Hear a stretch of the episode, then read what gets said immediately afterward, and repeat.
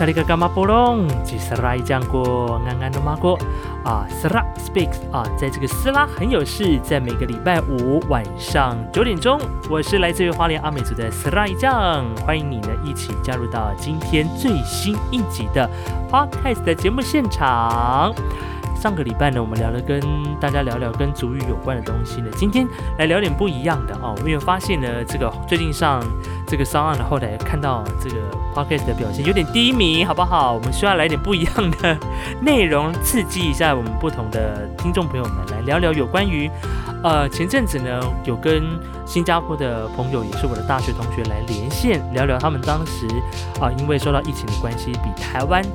提早蛮多的时间就进行居家隔离办公，但据说到现在台湾的情况已经算是蛮好转的，虽然每天还是有一些零星的一到两例的境外引入病例，但是对照新加坡来看的话呢，他们现在似乎情况好像。有稍微和缓吗？还不知道，但是据说他们现在还在居家办公，真的很可怜呢。究竟是哪一个可怜儿要上今天的 podcast 呢？啊，就是专门为他设计的这个单元啊，叫做 You Got a Mail from Singapore。没错，来自新加坡的同业又再度来踢馆了，让我们来欢迎 Other。Hello，嗨，Sly 酱是 Hi Other，你还好吗？跟你说我要踢馆，我没有要。踢馆呢？啊，就就是来分享啊！我很好，我很好，都还不错啊，就是一直都在家里。一啊，always 在家里。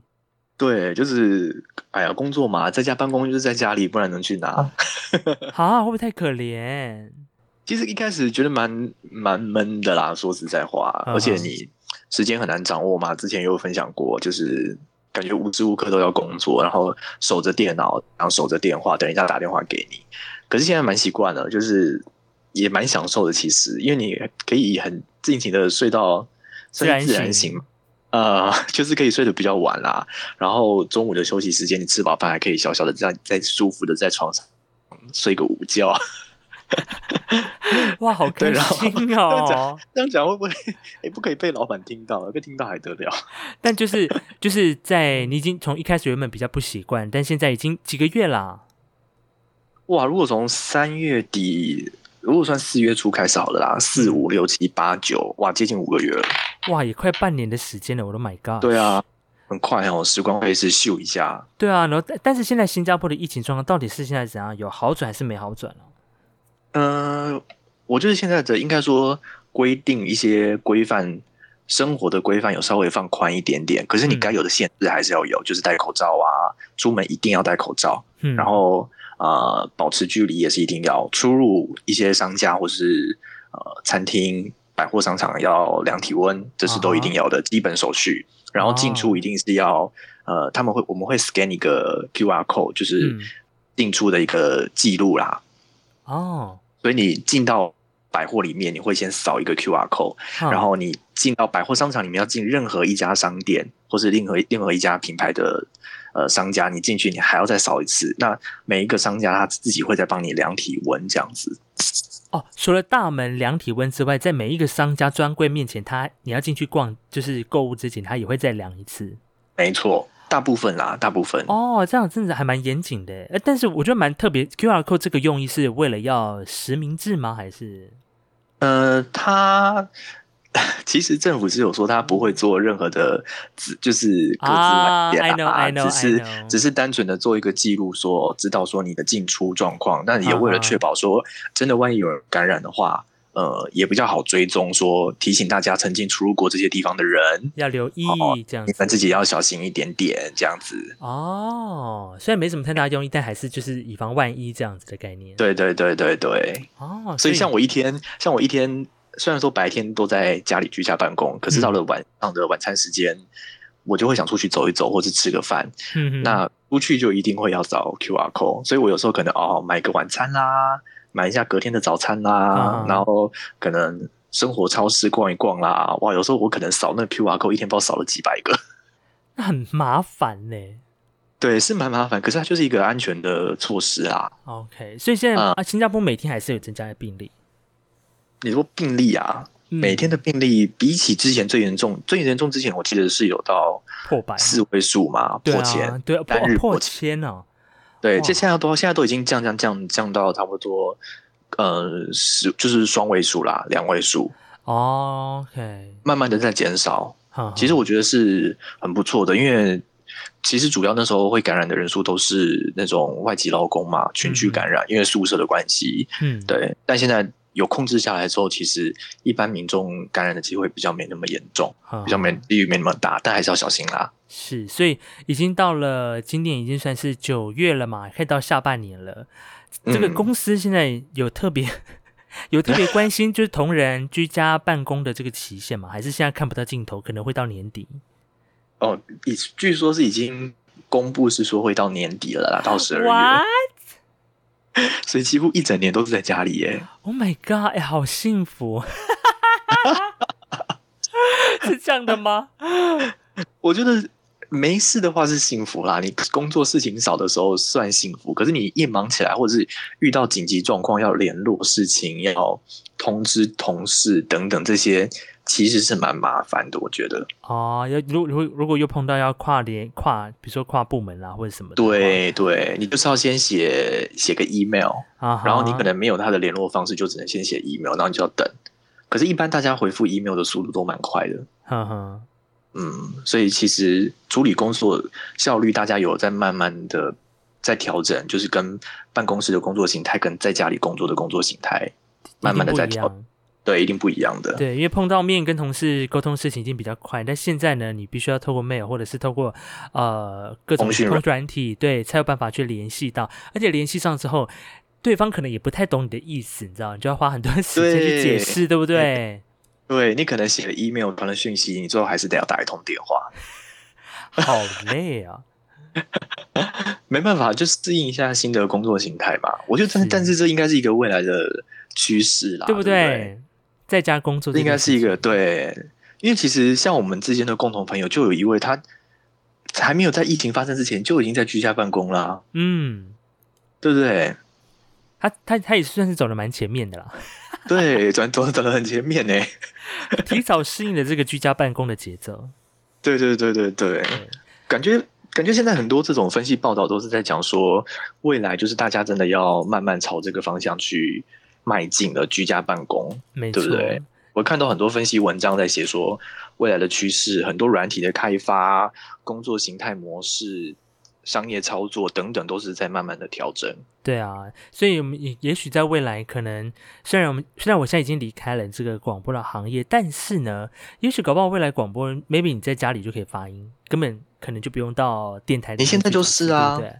哦，对啊哎对啊。是不是？我在家就可以录了一个 podcast 或是一个广播节目这样子，对啊，对啊，对啊，也是蛮棒。而且我现在马上即时远端连线我在 Singapore 的朋友，对对对，而且重点是因为刚好没时差啊。啊，对对对，对。但是我曾经也连过几个，就是啊、横跨不知道十几个小时的时差，那个录起来也是蛮蛮有挑战性的哦。嗯，对，而且当是一个蛮不错的经验啦。对对对，而且当地的网络还并不像新加坡这么发达，它有时候可能因为一个大雨或一个打雷，它就是断讯这样。哦，哇，所以录起来又更艰辛了一点点。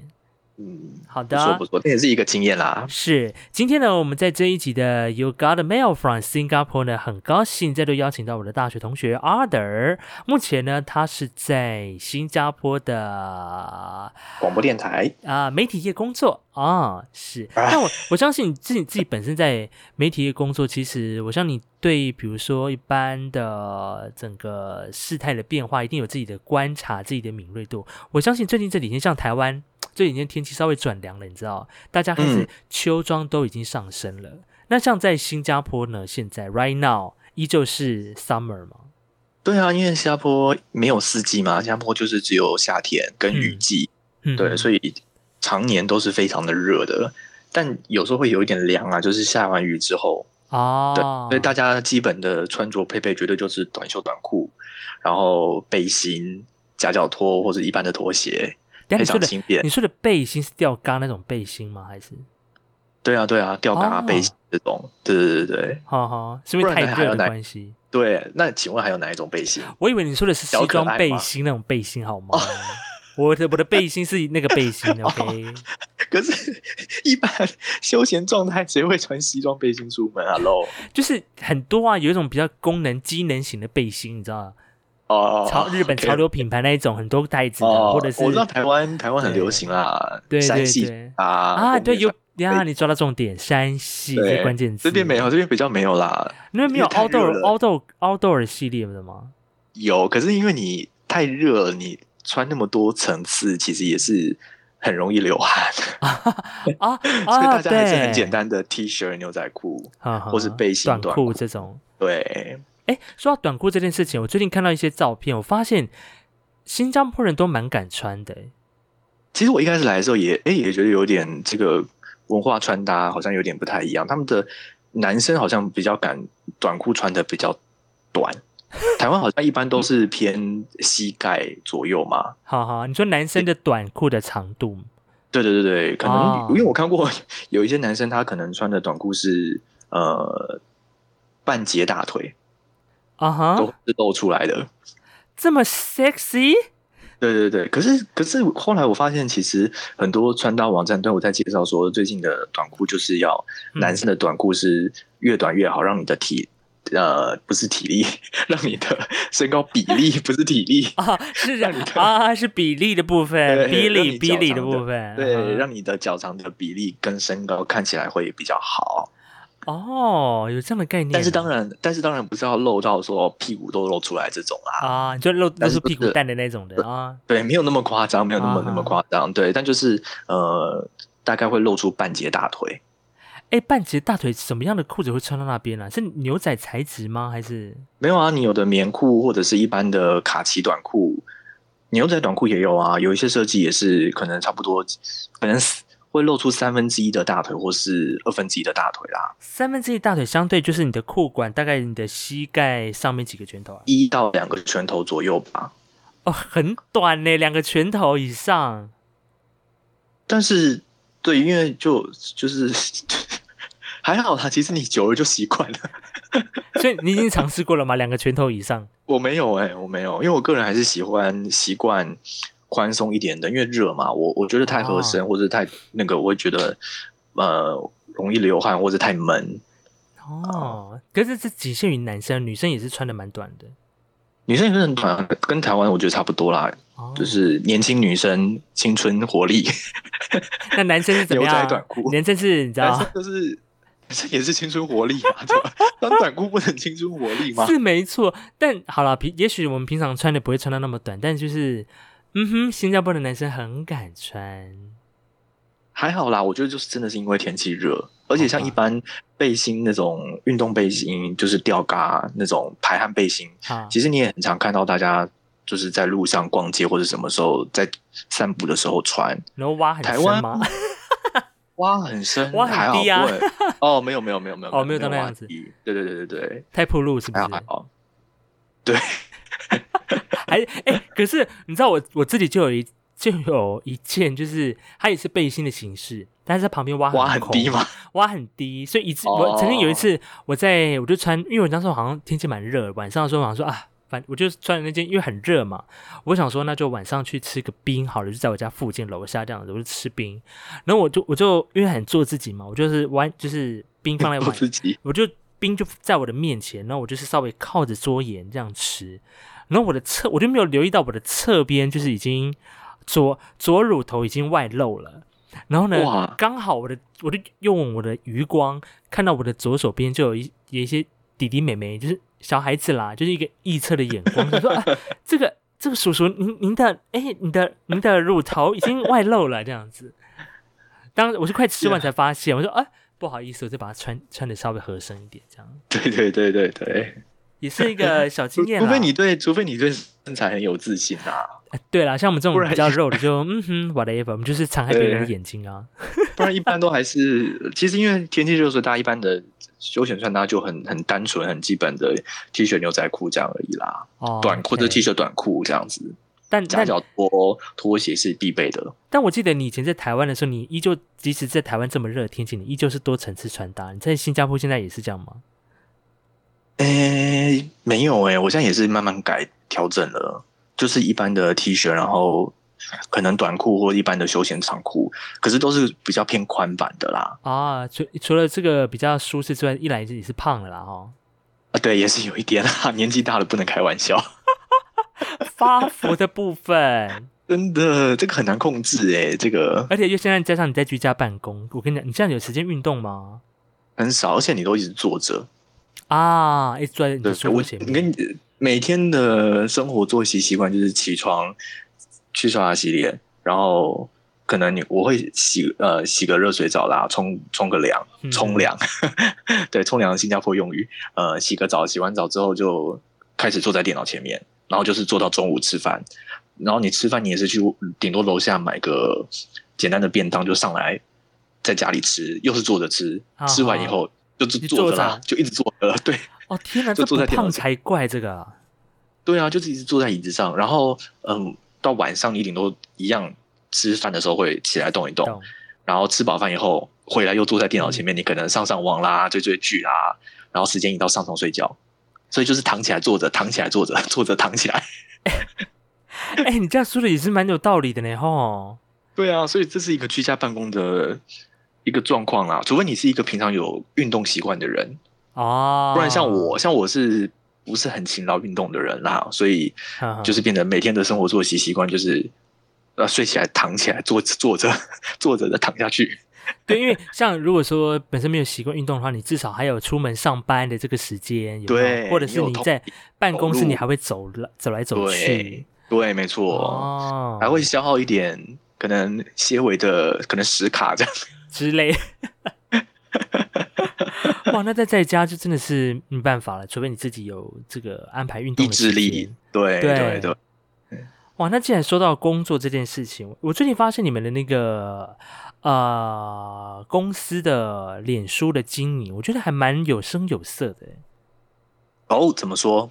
因为呢，你知道，在台湾前阵子那时候疫情刚开始的时候，大家也是因为大家为了要适应这个居家办公嘛，啊，总会想出一些什么样的办法，可以让尤其在做广播的媒体呢，可以在自己家里面也可以播音。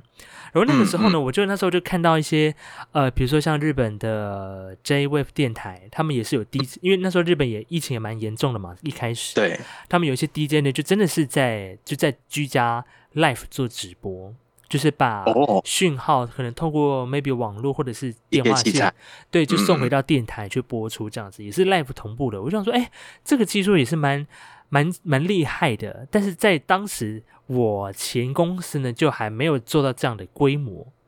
哦，对，其实我以前以前我们在念书的时候，我们就有所谓的户外广播嘛。对啊，但是我们以前印象中的户外广播，哦，你顶多就是把一些器材拉到户外。可是我想象中的这种，呃，离开直播室做广播这件事情，会觉得说，哦，那个器材的东西、线路啊等等会很复杂。嗯，可是当我来到新加坡之后，我发现其实它就是很容易的一个小小的机器讯号机器，然后接上麦克风，其实你就可以把讯号送回到直播室里面做广播了。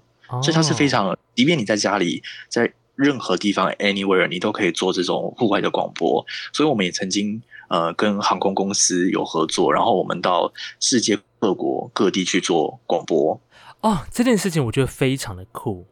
对，所以它是一个非常好玩的概念，就是说，哎，我们可以有一个短假游的概念，短短的一个周末，我就可以飞到泰国，我可以飞到巴厘岛，然后我可以飞到亚洲邻近各国，然后在即便有时差或是没时差的状态下，我们都可以把呃节目的方用做节目的方式呈现，让你知道说，哎，你在这个时间，哎，你觉得听广播的人，你居然听到说原本可能是我们同一个国家或者在我附近的这个公司常常听到的广播，陪伴在你身边的人，哎，他们居然到国外去做广播给我听了。对，而且那个时候你们还是透透过直播，对不对？脸书直对，还会开，Facebook 直播让你看到。我觉得这很酷。我觉得是因为刚好新加坡的周边的邻近国家都不算太远，对不对？对而且大概两个小时就会飞到的地方。没错，没错，附近特别都是旅游胜地嘛，你像泰国、嗯呃海岛国家、菲律宾，然后印尼、嗯，巴厘岛这些地方，其实都是以新加坡飞过去的距离，都是一到两个小时就可以到的。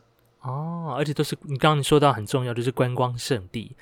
对，所以那时候你们是跟哪一家航空公司合作？那时候呃，可以讲品牌吗？可以啦，讲叫 Air Asia Air Asia 哦，啊、哦对，所以他他那时候刚好去年度的时候，他们有推出了一个一些简的旅游的配套，就是他们想要推广一个短假游的概念，就是嗯短短的两三天、两天一夜、三天两夜这种，你就可以享受非常好、非常舒服的度假的一个感觉。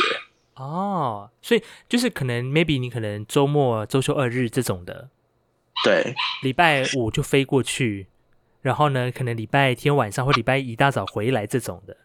对，没错。所以你就是礼拜五晚上飞出去也可以，然后你礼拜天晚上飞回来，礼拜一又可以正常工作。哦，哎，这样很真的还不错，而且你们的主持人整个团队就飞到，比如说假今天假设可能哦，我礼拜一要做直播，那我就是可能五六礼拜周末的时候就先提前飞到 maybe 泰国或其他国家，然后 setting 礼拜一的时候就直接早上的 live 节目，我就是在其他国家做播出。对我们之前更更快的方法就是，比如说我是做早上早早上的节目是十点下节目，嗯，然后我十点节目结束以后，我中午十二点就飞，啊，直接落地。也太酷了吧！对啊，中午十二点飞，你两三点就到了，哦，对对对，哦，然后你就 check in，check 嗯 in 之后你就可以呃开始准备明天要早上要做的节目，你就当天晚上就睡在饭店。哦，哎，蛮酷的哎。对啊，就是一个快很准。早上做完十点节目，然后过两个小时十二点就飞机，然后到下午对当地 loading 整理一下，然后隔天早上就直接在另外一个国家做 live 了。没错，哇，其实蛮刺激，的。我觉得蛮刺激的，这个这真真的蛮厉害的。对，这是一个去年我接触到觉得很很不错的一个行销的概念跟手法。那刚好嗯，电台也可以做这样子的事情，所以就有一个结合，我觉得是一个蛮不错的一个概念啦。对，因为但是其实这个东西，我听我的同事跟主管讲说，其实很久很久以前他们就很常在做，他们以前有飞过日本、飞过韩国、飞过台湾也有。对哦，对，只是我第一次真的见识到，是我那时候刚去年刚加入公司没多久的时候，才发现说，哇，真的是蛮厉害的，而且它需要携带的器材不用说很大阵仗，工程人员可能一到两一一两位陪同，好然后呃，像我们这种其他的幕后工作人员大概一到两位，嗯然后主持人一看主持人几位，嗯所以就是一个很小编制，你就可以直接在国外做节目了。可能五六个人这样子就可以出去了。对对对对，哦，哎，真的蛮棒的。这个在台湾可以，maybe 可以来想一下，看看怎么做。嗯，虽然现在我们已经离，我已经先离开了这个媒体行业了，不过也许这样的一个实物的操作经验，也可以提供给未来在我现在这个单位来做一些参考，蛮酷的。可以啊，可以啊，可以啊。我觉得这就是一个跟着时代在进步，而且大家对于这种旅游啊，或者是对于各种行业的异业结合，是一种新的尝试啊。是是是，那除了刚刚你说的这个，在去年开始就已经在做这样的一个比较特别的行销手法之外呢，在刚刚我有提到说，就是你们的，我发现就你们脸书直播这件事情做的也是蛮勤劳的。嗯，因为因为其实说实在话，新加坡这边的呃艺人的资源相对台湾是比较少一点点的啦，因为台湾的这个媒体行业发展算是比较蓬勃一点啦，然后能够来到新加坡做宣传的艺人，或者是因为活动、因为唱片来。受到因为疫情影响的关系都没有办法来，对啊，所以我们现在就是拓展别的方法，说我们可不可以跨海连线，然后嗯用做直播的方式，也同时可以让你看到艺人。以往都是顶多我们只能做电访，只能让你听到声音，因为广播嘛。嗯，对，除非你人来到直播室，我们才有办法用手机、摄影机开直播拍给你看，好好说哎，诶这个人来了耶，很特别，很很难得有机会飞飞一趟飞机过来到新加坡。可是现在不用，那就是透过很容易，你只要有手机，嗯你只要有电脑，只要有一个摄像镜头，你就可以做海外的跨海的直播连线，而且品质都还不错哦。啊，就像我们现在今天访问的，这应该这应该算是我们斯拉很有是第一次访问做呃，除了是用电话的方式之外，也开视讯，你知道吗？对，我们就是同步开视讯，因为其实做广播，呃，有时候你可能单纯听声音的时候，没有办法看到对方的声音表情，嗯所以你有时候可能难免会不晓得他说话的语气的段落的落点在哪里，哦会不小心搭到话、抢到抢到话等等的一些状况。但是如果有画面的话，你可能就可以比较知道说，哦，他可能这句话差不多要讲完了，然后他的点头、眼神等等，可以从很细微的部分知道说，哦，我可能可以接个话这样子。嗯，对，所以这个也是在你们开始非常的积极在做，因为应该是说你们之前呃在经营的时候就已经有蛮多的直播的活动了嘛。然后只是对刚好因为这波疫情之后，又更贯彻直播这件事情。对对对对对，所以现在我觉得也是因为这个疫情的影响，所以很多嗯行业跟各种媒体生态也在做改变嘛。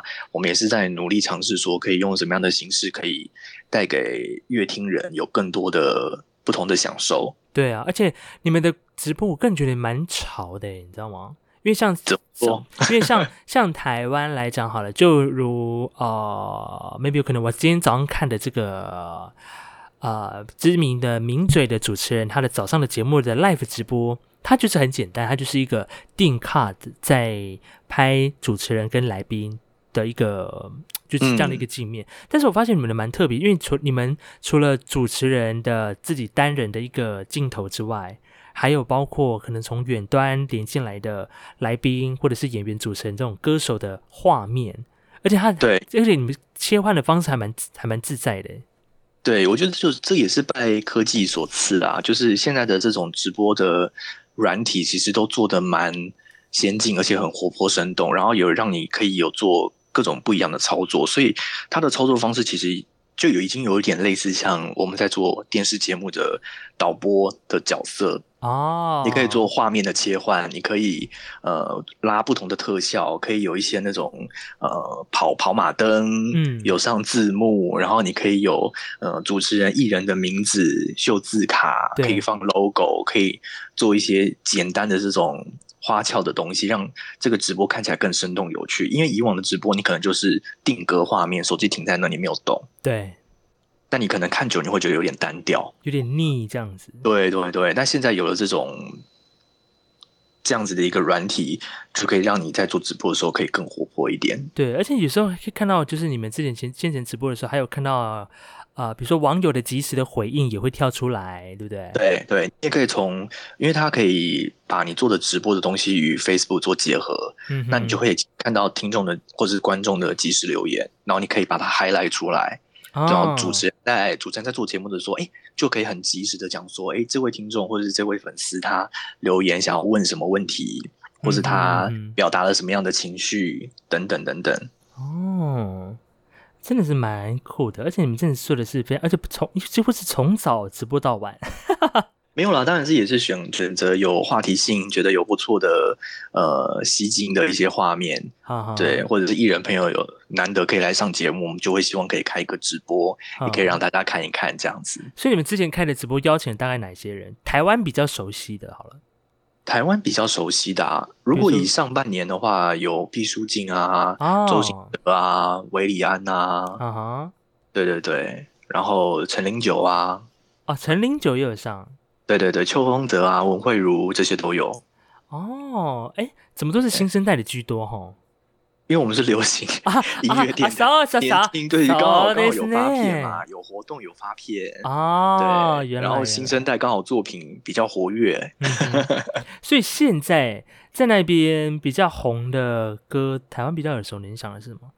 太阳吗？哦，太阳也蛮，我们电我们电台也蛮热播的，热播对不对？对，数位平台上点击很高嘛，对，对， 像这首歌，你讲《太阳》这首歌，现在在部落也是成为一个你知道大小朋友们会欢唱的金曲，连妈妈妈妈现在都会唱了。妈妈等级啊我这次回去我只有傻眼，我想说只想做你的太阳阳，，对，我想说 怎么年纪轻轻就已经，我想说怎么你们会唱？我想说天哪，真的是真的是红遍大街小巷，真的是红遍大街。小巷。我想说，哇，这首歌真红成这样子，而且你知道，连我的侄呃算侄儿吗？他还小一吧，朗朗上流行口。这首，对，我们现在真的是不能。真的跟这个你知道啊，世代的节奏真的是有点大脱节。我们以为现在小一才在那边哥哥爸爸爸，no，现在人家已经是 sun 了好吗？已经是太阳了。对啊，因为很多现在歌曲流行的方式都很多元嘛，你不管是 YouTube 面，或是抖音上面，或是各个平台上面，都有可能成为流行的、大家耳熟能详的歌曲。所以，当它变成一个大众喜欢的一个曲曲目的时候，就很容易被记住喽。对，那那我很好奇，比如说像台湾比较新生代的一些饶舌的歌手，在新加坡红嘛？比如说像啊、呃高尔宣，高尔轩，高尔轩还可以，哦，呃，豆子最近因为有发片啊，也我觉得要稍微给新加坡的听众一点时间啦，因为嗯新加坡这边，我觉得大家喜欢的音乐风格还是比较偏抒情 R&B 这种。哦，梁静茹这种吗？对对对对对对对对，哦呃，抒情歌为主，太嗨歌、太 rap、太嘻哈的东西，太快节奏的东西，比较接受度比较不是那么广。哈哈。嗯，哦，原来如此，所以不同国家听歌的那个模式也是比较不一样。是啊，我觉得一定是的，因为你各个地方的文化需求不一样嘛。嗯哼，像你台湾流行的东西，在别的国家不一定会流行，哦。一样的道理。对啊，OK，所以比如说像周杰伦这种。这个 OK 啊，这个大家就是一定是人家，毕竟人家是亚洲天王哎、啊，也是。瘦子呢，瘦子应该就比较比较没没那么红瘦子因为他比较偏嘻哈挂嘛，哦，可是人家也有颜值啊。对对对，最近啊，最近因为的确我们电台也蛮热播的，就是因为刚好发新专辑嘛，嗯哼对对对哼，哦，所以大部分还是要看宣传期的时间。对，然后看他的歌曲，大家一般普遍接受度如何？因为我觉得可能新加坡的听众对听广播跟听音乐的需求比较感觉是呃陪伴、舒服、放松的这样的需求倾向居多啦。嗯。但是我觉得可能台湾听电台音乐、听流行音乐、听音乐的这个方向有点，我觉得好像稍微有点不太一样。哼哼，但我观察到一个一个方向是还蛮特别的，就刚好在你们前阵子脸书有发一个午间情 All Day 这个组哦合，蛮妙的耶。这个在新加坡现在也是小算是小有知名度。对啊，因为狼人杀的节目嘛，然后、哦，在新加坡有那么红吗？对前一阵子也是有引起风潮，因为大家也是有看那个，完全娱这乐，对对对对对对对，没错没错没错没有，是娱乐百分百，还讲错，对，就是就是有有看娱乐性娱乐性的节目嘛，哦，嗯，然后刚好里面的成员有邱风泽，也是新加坡本地歌手，哈哈，对，然后他跟陈零陈零九九又是好朋友，对。对。对，然后最近因为他们很多呃互动嘛，所以电台这边也是常常会为了支持本地歌手，所以其实也是会希望可以多播一点他们的歌，这样。哦，刚好他们就是刚好在玩这个狼人杀的时候，又开始慢慢串起了嘛，对对？不对对对对对，歌也好听啊，对啊，还包括那个娄俊硕啊，最近也出新专辑对对对对对对，Colorful，呀。虽然我都还不会唱了哈，你要加油，不可以这样子轻易的被时代淘汰。真的，我跟你讲，我前几天才去好乐迪去唱，跟朋友去唱歌。我跟你讲，他那个国语呃华语新歌排行榜一点出来啊，我唯一会唱的大概就是薛之谦嘛。但你知道薛之谦其实已经有一点，你知道，对啊，有点 old 了，OK。对他的新作品应该应该也有两三年以上了吧？对，那我想说，Oh my God，我没有一首会唱，真的是没有一首，而且连听跟连看都没看过，呃，灰可是我觉得熊也可在怕。KTV 里面也有很多网红歌曲，所以像你刚刚讲，哦呃，太阳算网网红歌曲吗？就是红歌不红人啊？什么？嗯，可以这么说啦。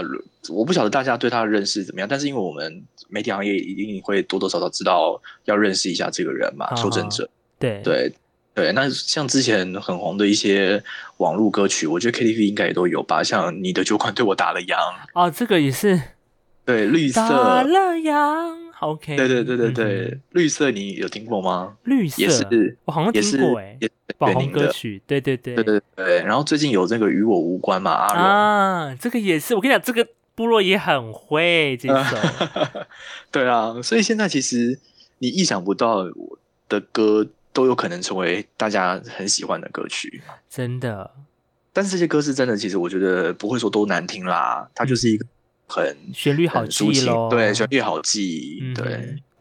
哇，真没想到，现在这个在新加坡红的这个歌曲，跟台湾也是真是蛮不一样的。对啊，因为新加坡其实大家的母语还主要是讲英文嘛，英文居多，对不对？，对，英文居多，除非你是华人，所以你可能会接触到比较多中文歌，看比较多华、呃中文的华文的电视节目这样子，嗯哼那你可能才会比较有机会去接触到这些中文的流行歌。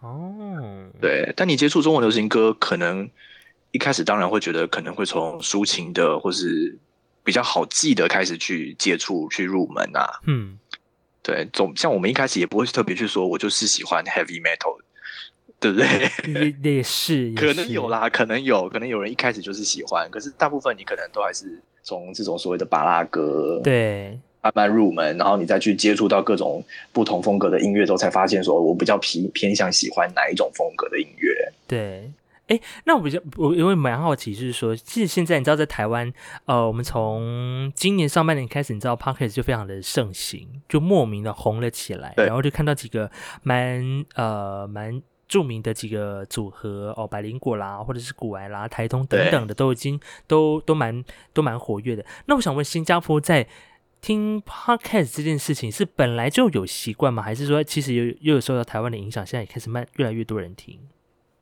哦，其实我觉得新加坡这一方面走的，又比我们公司算走的前面，算比台湾前面了。我自己觉得，因为其实我在一八年来到公司的时候，那时候就已经公司就已经有在朝着这方面的趋势要发展，一直在努力朝着说有没有什么觉得不错的 podcast 节目可以做借鉴，然后哦做参考。那公司也有呼吁主持人可以尽量多开发一些新的 podcast 的节目，嗯哼，对，然后多方尝试。那接下来我们也是陆陆希望陆陆续续希望每一个主持人都可以有一个属于自己的 podcast 节目，这样。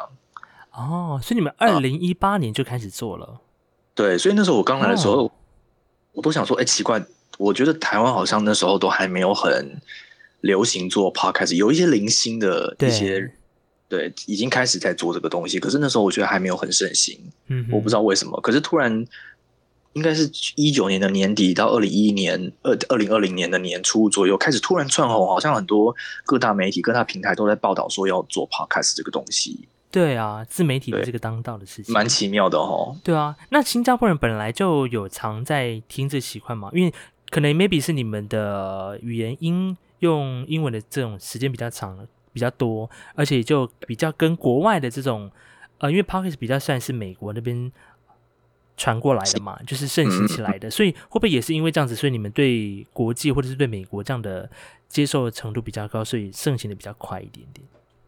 嗯，我觉得都有诶、因为嗯其实在中国方面，那时候也是有听过说很多 podcast 节目就是有非常好的回响，嗯。所以我们公司有注意到，就是其实不只是美国，其实它很多世界各国的国家都有这种趋势，就是 podcast 的节目这个平台上面是一个值得发展、值得大家去呃考虑去经营的一个平台。哈哈，嗯看到有看到一些商机这样子。对对对，也是也是也是，所以呃，我们公司也是有在朝这方面在琢磨啦。哈哈，嗯但是你们你们做这个 podcast 节目是专门做 podcast 频道上的节目吗？因为你知道，在台湾现在也有一些广播电台想要来经营，但是他们比较讨价包的方式就是呃台。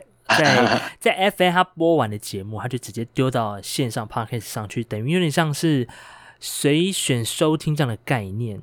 对，一开始我觉得可能电台都会有这样的一个尝试，嗯嗯，可是慢慢的会发现说，其实 podcast 可能你要多一点独特性，或是多一点克制化，多一点不一样的东西，所以嗯可能慢慢的我们也有在稍微做调整。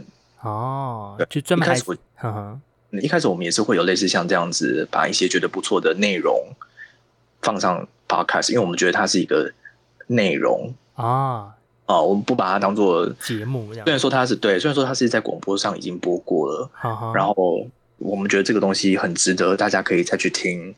对，的确就像你讲的，有点像随选播放的概念啦。嗯哼，哦，当然还要看你的这个节目的内容的好坏，maybe 它是呃做的很经典，或者他特别访问到了某些很重要的人、重要的时间点，或针对某个人做什么特辑这种的，它可以对重复的被播放的，就把它放在 p o c k e t 上面。对对对，而且 podcast 我们比较现在我们比较尝试做呃单一主题，但是多集数。哦呃，什么意思这样说吗？应该是说呃某一种类型，然后它可以延续的做很多集的，比如说我做跟爱情有关的。主题型的哦啦，然后做很多集单元内容这样子，每天每一集做的跟爱情有关的主题都不同，哦，OK，对，或者是我可以做一些星座的运势的，或是看风水的，或是跟商业的，这就是跟一开始早期 podcast 在做就类别规划的时候有点类似啊。就是其实人家一开始 podcast 就是用这种归类方式来分类你的节目嘛。对啊，对啊，你是运动类的、学习类的、科技类的等等。就像 YouTube 一样，你会有很多 YouTuber 他会选择自己的风格取向，主要的一个风格主打的是什么？嗯。对，所以如果你只是单纯的把广播节目截取放进 podcast，我觉得它就可能会有一点点失去了那个独特性啊。嗯哼，这是我个人一点点小小的感觉啦。但我不晓得是不是正确，或者是对对。当然，因为在这个 podcast 频道，的确是每一个很多各种千奇百怪的主题都会在上面。然后另外就是，当然还有另外，我觉得在台湾会比较看到一个比较特别的是，除了内容的。啊，精彩度稀就是稀有的程度来看的话，还有另外一个，反而是主持人他自己的个人的魅力，嗯，风格特色，风格特色，对不对？有的可能就是比较沉稳啊，比如说像马里欧啊，或者是说比较直接一点的，比如说百灵果，或者是丹尼表姐啊，或者是啊聊一些干话的啊，maybe 台通啊这种的。哦，所以不同的路线也会有不同的产生的经营的方式啦。对，像我们有一些专门讲鬼故事的啦，啊，专门讲健康的啦。对，嗯，我像台湾还有专门讲鉴识的鉴定这件事情。哦，对，我叫叫什么？我有点忘记那个节目名称了，但我记得有这个主题。嗯，对，很酷的。还有讲，比如说几年没有破的悬案的这种。哦，对对对，我们也是，我们也是有类似像这样的，我们叫 crime story 啊，对对对对，犯罪故事 crime story 这样子。嗯，但是你们会把它就是当做一个事件讲述，还是说他真的会把它演出，把那个剧情给演出来？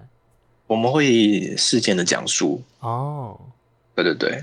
嗯哼，我记得像国外的有一些的是，他有把啊把它做的有点像是报道的形式，但是它中间还是有穿插一些实景剧的哦。对，那真的要花蛮要很用心，而且要花很费很多工哎。对，这根本也是把 podcast 变成是比较，已经觉得你那个品质有点做的可能比甚至比广播节目还要再更更精彩那种感觉。对对对对对，真的，所以其实 podcast 真的是有蛮多的可能性啊。对啊，一开始。我我那时候也是问了很多身边的朋友，在台湾的时候，大家都觉得 podcast 在台湾这个东西可能是行不通的啊。一开始好像都这样觉得，嗯，一开始好像都有这样子觉得，因为觉得说台湾人的收听习惯不是好像没有那么怎么讲，好像对于 podcast 这种接受度好像不是很高，对，都是反弹的，没有音乐，对对对，因为版权的关系嘛。可是现在好像越来越多人就是。愿意尝试出来做做看，然后我觉得是一个好的事情，就是大家多方面去尝试，然后去刺激这个市场，然后去感觉一下它可以带来什么样的不一样的商机。嗯嗯，而且我觉得对我对我来说，除了去除了去呃有更多的节目产生之外，我觉得我自己比较喜喜欢是我可以听到更多不同的观点。因为每一个人他所专精的，或者是他所体验到的，是都有不同的角度、不同的故事。然后，当你每天你在这这上千个节目当中，每次点、每次看，你都会发现到有不同的。你就想说，哇，为什么有些人会从从这个角度来看，或者是说，哇，怎么会有人把这一个这么简单、这么无聊的事情，也可以讲的这么有趣？对，我觉得它就变成了一个个人的发声平台。对，而且因为它就像你讲的。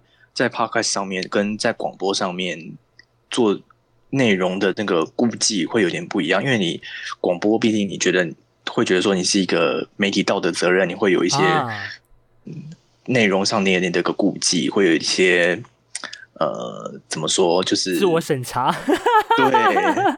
就是你会去比较，可能你不是如果是比较保守一点的主持人，你就会语带保留啊，就是有些大众媒体的那个对对对对对，没错没错。可是 Podcast 我觉得就是很多个人意见可以出来这样。嗯，的确，我们也希望最近有一些活动，我自己参加的有些活动，就看到他们。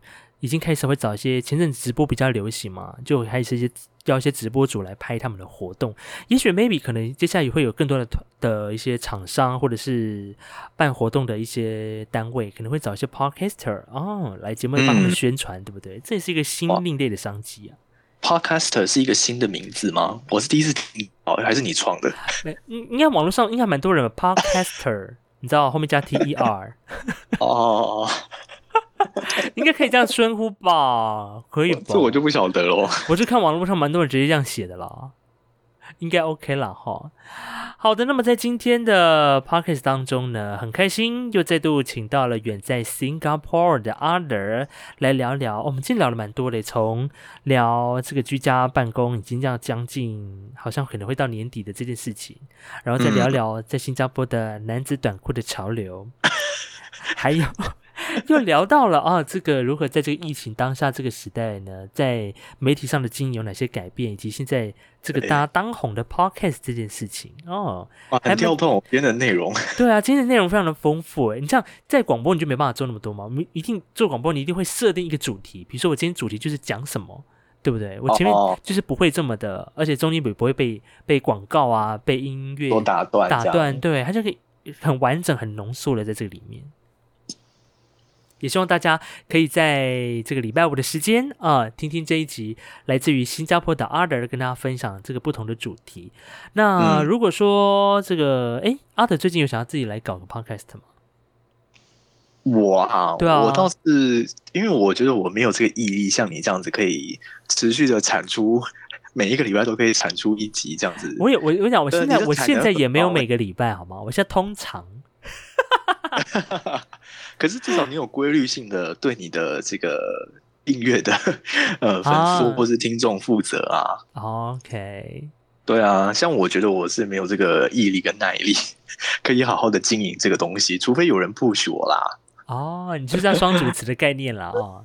哦，我就是通常有人推我一把，我才会去做一些比较不一样的尝试，不然我自己是比较懒惰的一个人。OK，那那那你就不定时来上我的 Podcast 好了，这样可以减轻你的压力。哦，可以啊，可以啊。如果你的听众，你的你不介意的话，我是很 OK 的。你知道前面你那你录录的那两集，其实都还算在我的那个后台的那个排名当中，现在也算是蛮前面的。哦，哇，真的是。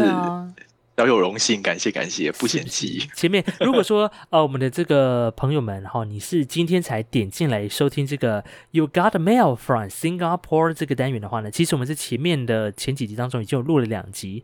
第一集应该是在五月份的那几集，我那我忘有点忘记集数了，是聊到当时一开始居家办公。然后第二集呢是聊到新加坡在当地要如何的。到这 copy 点要如何点咖啡的术语哦，对对对，对，这也蛮特别的。但是我记得那一集点 copy 的那一那一集，好像我讲错很多 很多东西耶。对，所以我每次 我有在我的 IG 上面有推有推荐大家在澄清一下的，对，有稍微澄清，还附了网址，就是让大家可以检索一下正确的发音的方式，这样很好很好很好很好。对，希望大家可以做点功课啊。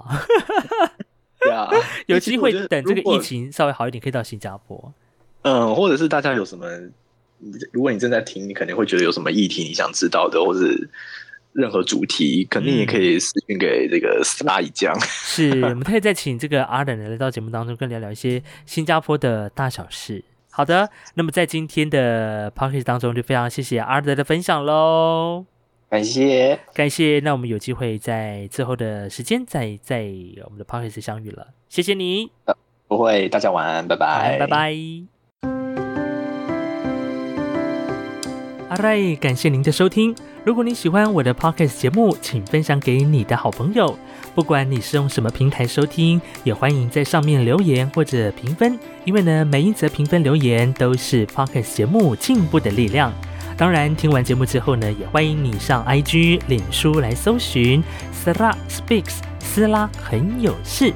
上面呢会预告每集的节目资讯，还有一些啊废话的分享。不嫌弃的话呢，也欢迎按赞留言，更别忘了要订阅喽。感谢您今天的收听，祝福你每一口呼吸都顺畅。哎，上个阿燕过拉嘎。大家阿多巴拉卡努纳莫沙里嘎嘎，我是斯拉一酱，我们下次见，阿来。